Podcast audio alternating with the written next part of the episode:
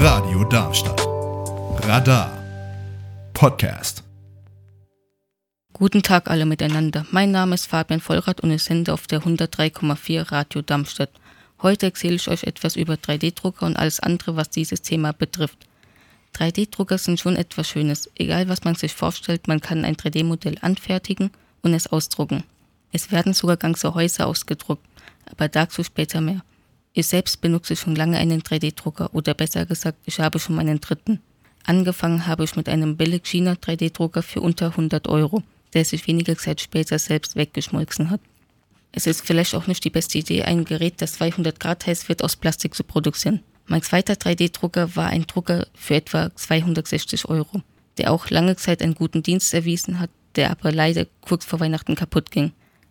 Erst fiel das Display unerklärlich aus und dann ist das Netzteil durchgebrannt. Die Garantie hat auch nicht gegriffen, da aufgrund von sprachlichen und zeitlichen Barrieren die Firma nicht erreichbar war. Die Firma hatte nur einen Sitz in China. Danach habe ich mir einen 3D-Drucker gekauft, wo auch die Firma einen Sitz in Deutschland hat, mit welchem ich sehr zufrieden bin.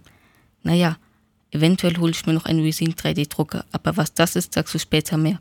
So viel aber von meinen 3D-Druckern. Willkommen zurück zur Sendung mit dem 3D-Drucker. Die Technik für den 3D-Drucker gibt es bereits seit den 1980er Jahren. Als Erfinder gilt der US-amerikanische Physiker Chuck Hull.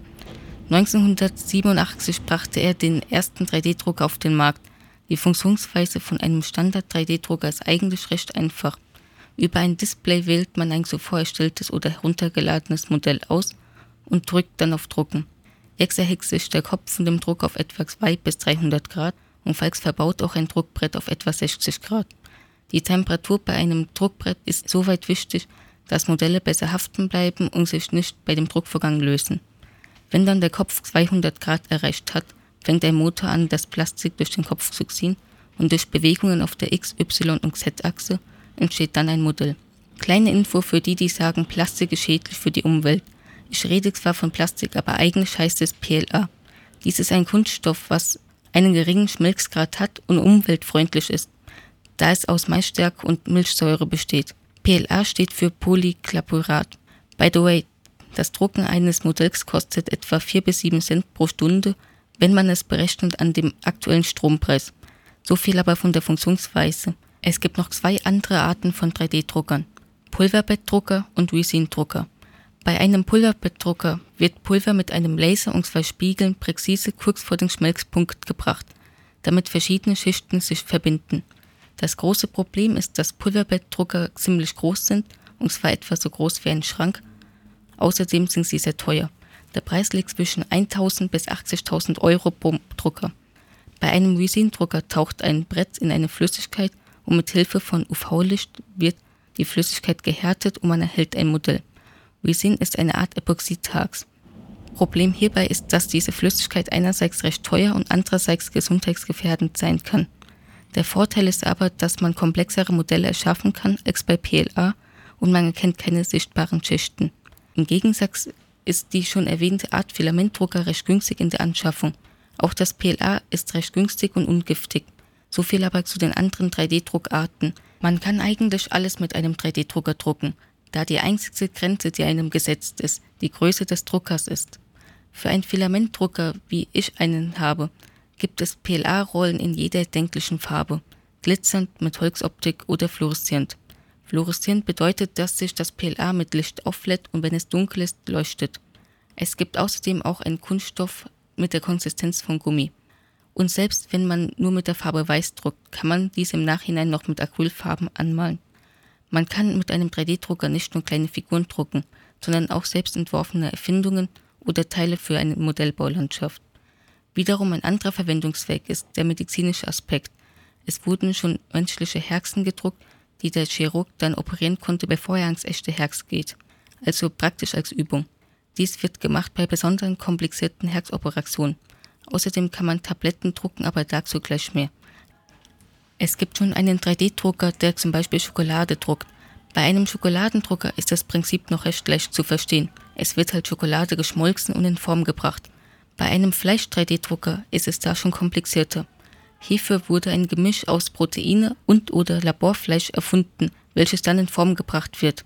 Laut Angaben, die man darüber lesen kann, schmeckt dieses Fleisch wie jedes andere fleischfreie Fleisch auch.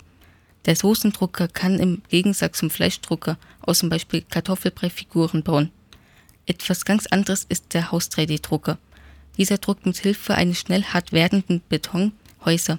Die Vorteile sind, dass ein Haus aus dem Drucker weniger als ein normales Haus kostet, außerdem werden nur zwei Personen zur Beaufsichtigung gebraucht. Und das Haus ist schon in 140 Stunden fertig. Übrigens, solche Häuser stehen auch in Deutschland. Ich hatte ja eben gesagt, dass es auch einen 3D-Drucker für Tabletten gibt. Der Nutzen von diesem Gerät ist, dass eine Tablette mit unterschiedlichen Stoffen in unterschiedliche Formen gebracht wird. Also zum Beispiel, dass die Wirkstoffe in einem Modell so präzise an einer Stelle sind, dass sie nacheinander freigesetzt werden. Ihr habt bestimmt schon mal alle etwas von KI gehört, was etwa so viel wie künstliche Intelligenz bedeutet. Es gibt KIs wie zum Beispiel ChatGPT, die ziemlich alles schreiben können zum Beispiel Geschichten, Reime, To-Do-Listen oder sogar Rezepte. Dann gibt es wiederum KIs wie zum Beispiel mit Journey, die jedes erdenkliche Bild erstellen kann. Aber auch im 3D-Druck gibt es KIs, die 3D-Modelle erstellen können anhand von einem Algorithmus und dann automatisiert an den Drucker versenden, damit dieser die Datei ausdrucken kann. Es gibt viele Firmen, die mit 3D-Druckern arbeiten, unter anderem auch Startups. Ich möchte jetzt keine Namen nennen, aber jeder, der etwas auf Social Media unterwegs ist, kennt auch eine Firma. Während große Firmen mit Spritzguss arbeiten, arbeiten kleinere lieber mit 3D-Druckern. Spritzguss ist ein Verfahren, wo eine Maschine flüssiges Kunststoff in eine Metallform gibt. Die Stückzahl, die hier produziert wird, ist zwar weitaus höher als bei einem 3D-Drucker, aber hierfür sind diese Metallformen auch ziemlich teuer, weshalb kleinere Firmen auf verhältnismäßig günstige 3D-Drucker zurückgreifen müssen. Ich bin Fabian Vollrath und ich habe auf der 103,4 Radio Darmstadt mit dem Thema 3D-Druck gesendet. Aber das war's auch soweit von meiner Sendung. Ich wünsche euch noch einen schönen Tag. Bis zum nächsten Mal.